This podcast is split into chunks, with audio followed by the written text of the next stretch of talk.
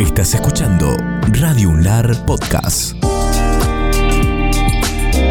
A continuación, Paulina Carreño nos invita a profundizar sobre cannabis en un ciclo de entrevistas especiales. Bienvenidos a un nuevo episodio de este ciclo de entrevistas sobre cannabis medicinal que realiza Multimedia UNLAR para la Universidad Nacional de La Rioja. Hoy vamos a conversar con Camila Bustos, eh, que es publicista, diseñadora gráfica e integrante de la agrupación Sativa Medicinal. ¿Cómo estás, Camila? Muy bien, Paulina. Muchas bueno, gracias. Qué lindo tenerte acá. Ya como la, la audiencia que viene siguiendo los, los podcasts sabe que, eh, digamos, hablamos desde distintos puntos de vista, hablamos del punto de vista legal, de la salud, del cultivo, de la recreación, de la investigación. Eh, la idea es que hoy hablemos eh, sobre, eh, bueno, a mí me, intrigó mucho cuando me contaron que, vos hacías diseño y además que sos parte de, la agrupación, como decíamos, de, de Sativa Medicinal. ¿Cómo... ¿Qué, ¿Qué, es esto de la planta? ¿Qué significa esta, esta, esta hojita llena de, de, que es muy hermosa la hoja aparte, eh, que se identifica que tuvo un aspecto positivo y tal vez ahora tiene un aspecto, mejor dicho al revés, un aspecto negativo y hoy tiene un aspecto como más positivo la planta o la hoja o cómo se comunica la, sobre cannabis? Sobre comunicación, hoy estamos hablando de, de, la necesidad de instalar un nuevo paradigma al respecto, uh -huh. ya que el paradigma sobre el que estamos comunicando sigue siendo el paradigma del prohibicionismo. Cuando se prohíbe la droga a nivel recreativo, se empieza a hablar eh, de forma despectiva de la droga y de hecho hoy lo de la droga, de la planta. Sí, sí. eh, mira, hasta a mí se me pega. Eh, y bueno, y, muchos años, muchos años que te metan esto es malo, esto es malo. Tampoco yo con esto, hago un paréntesis rápido mientras vos respondes, Camila. Eh, digamos, nosotros cuando hablamos de este ciclo, cada tanto lo digo, lo repaso, no hablamos de una planta milagrosa, una planta, también podés eh, envenenar a la gente si no utilizas lo que corresponde. Totalmente. Digo, es una planta que hay que estudiarla y eso es lo maravilloso que tiene las distintas facetas, ¿no? Bueno, volviendo a la comunicación. Volviendo a la comunicación, bueno, es muy importante el hecho de, de lo que acabas de mencionar recién. Tuvo tantas connotaciones, eh, uh -huh. desde lo negativo hasta quienes han tratado de quitarle el prohibicionismo, pero siguiendo dentro de un paradigma de comunicación prohibicionista, Tal cual. en donde hoy lo que, lo que podemos llegar a ver como más cercano a la desestigmatización de la planta son personas notorias que salen a hablar y a des des desestigmatizar el consumo, uh -huh. tanto recreativo como medicinal, siendo, eh, o sea, concentrándonos más en el medicinal, pero muchas personas, figuras públicas, por ejemplo, salen a desmitificar el uso o este tipo de cosas. Eh, eso es lo más cercano que tenemos hoy, o por ejemplo espacios como este que tratan de informar sobre eh, las propiedades de la planta desde diferentes puntos de vista. Eso es lo que tenemos hoy como comunicación eh, uh -huh. más a la mano para tratar de entender mejor la información de la planta. Claro. No es real que no se hable de cannabis, se habla muchísimo hoy de cannabis y de hecho el consumo es... Eh, se podría, se podría inducir, por lo que se habla, que el consumo está creciendo. Claro. Eh, lo notorio es que se habla sin información y se consume sin información, que este vendría a ser el problema, sobre todo para el cannabis medicinal. Claro. Llegamos a tal punto que en esto que vos decís de la hoja y de los componentes activos, eh, es muy interesante porque esta perspectiva, inclusive yo siendo diseñadora y comunicadora, no la había notado hasta que no me lo hace notar un compañero, de que es de suma eh, desinformación, digamos, uh -huh. seguir a, utilizando, utilizar la chala como... La chala le decías a la hojita, la ¿cierto? Hoja, la como hoja que de marihuana. tuviera el, el THC o, o, el CBD, no tiene ninguna de las dos cosas. Exactamente. la, la, hoja en sí no concentra uh -huh. eh, este, estos componentes, sino que es el cogollo, uh -huh. eh, sí, la flor que de la, de la, planta de marihuana mujer. Uh -huh. Entonces es como... Es interesante ver cómo se relaciona la información porque tenemos inclusive un, una data gráfica que ni siquiera es fiel a lo que sucede con la planta. Claro. Sí es cierto que es, la planta es identificable por, por, por la, la hoja. hoja. entonces bueno, de ahí viene el sentido de que esté, pero también es eh, gracioso en cierto punto cómo podemos ironizar respecto a, a, lo poco que sabemos de la planta, o sea que llegamos a inclusive usar gráficamente la hoja cuando sabemos a nivel de información que no está ahí, digamos, la parte que nos interesa. Tanto para lo medicinal como para lo recreativo. Claro, se me ocurre que el cogollo también podría ser para eh, decorar arbolitos de Navidad, por ejemplo. Totalmente. Podríamos hacer un, uso muy grande del cogollo, inclusive, eh, fíjate lo importante que es em, ver la cuestión anatómica de la planta, porque hoy si vos hablas de marihuana, a una persona se le va a venir la, hojita a la claro, cabeza. no se le viene lo que es una planta completa. Entonces también perdemos dimensión de qué es una planta.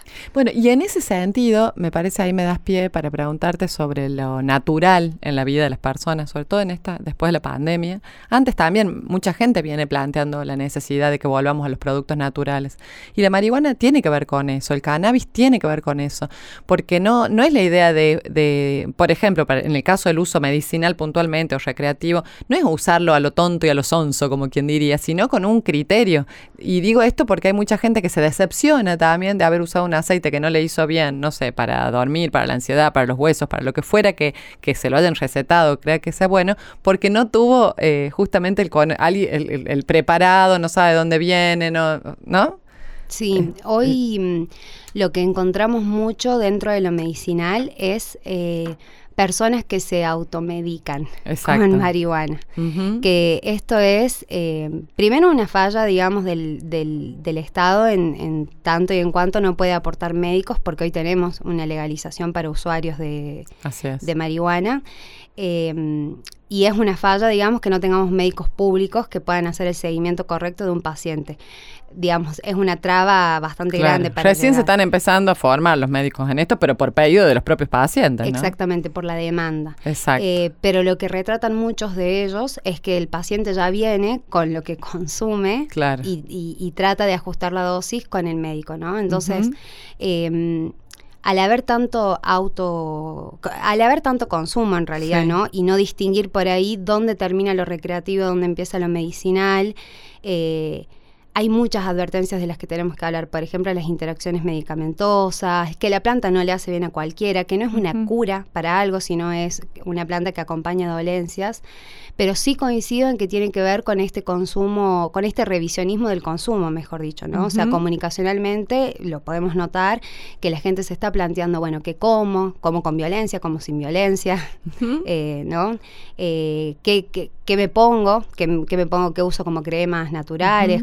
O como shampoo o qué, estoy comiendo. De pronto el etiquetado frontal también viene a imponerse como algo eh, interesante. Entonces es como replanteándonos nuestros consumos, sobre todo post pandemia, que han surgido como mucho más... Eh, ansiedades, depresiones, como que se han podido comentar más estos temas, sale mucho más esto, eh, resuena mucho más el comentario de que hay gente consumiendo. Entonces, como que hay una importancia mayor, una demanda mayor de información.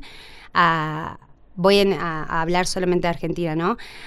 Respecto a nuestra a, la legalización que se hace en 2017, o sea, hay una demanda mucho más grande de información porque hay muchos más consumidores. Claro.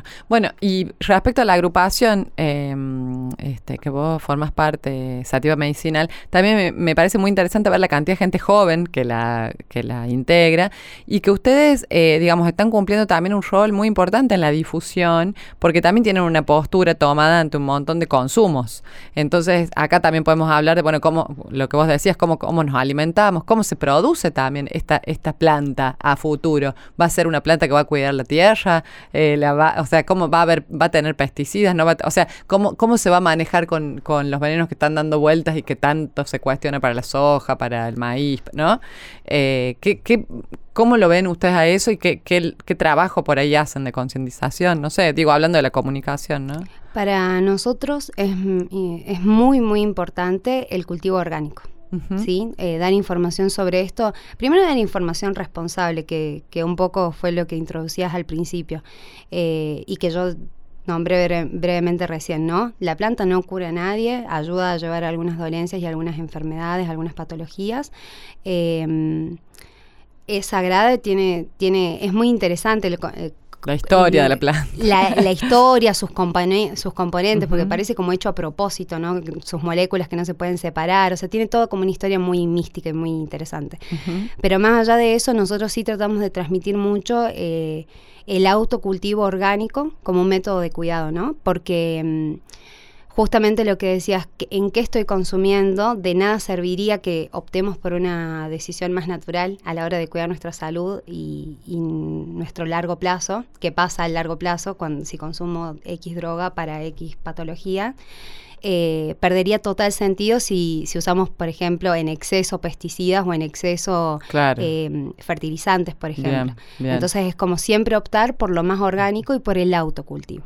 Eh, Camila, y por último, ya para despedirnos, que se nos fue el tiempo, ¿qué vinculación haces entre la marihuana, el cannabis y tu militancia feminista también? Bien, em, hay, un, hay una correlación muy hermosa con esto del feminismo que tiene que ver con volver a tomar la decisión sobre nuestros propios cuerpos, eh, la negación del goce en la mujer eh, y la decisión de la mujer de, hacer uso de su propia decisión para poder consumir lo que quiere, tanto de manera recreativa como medicinal.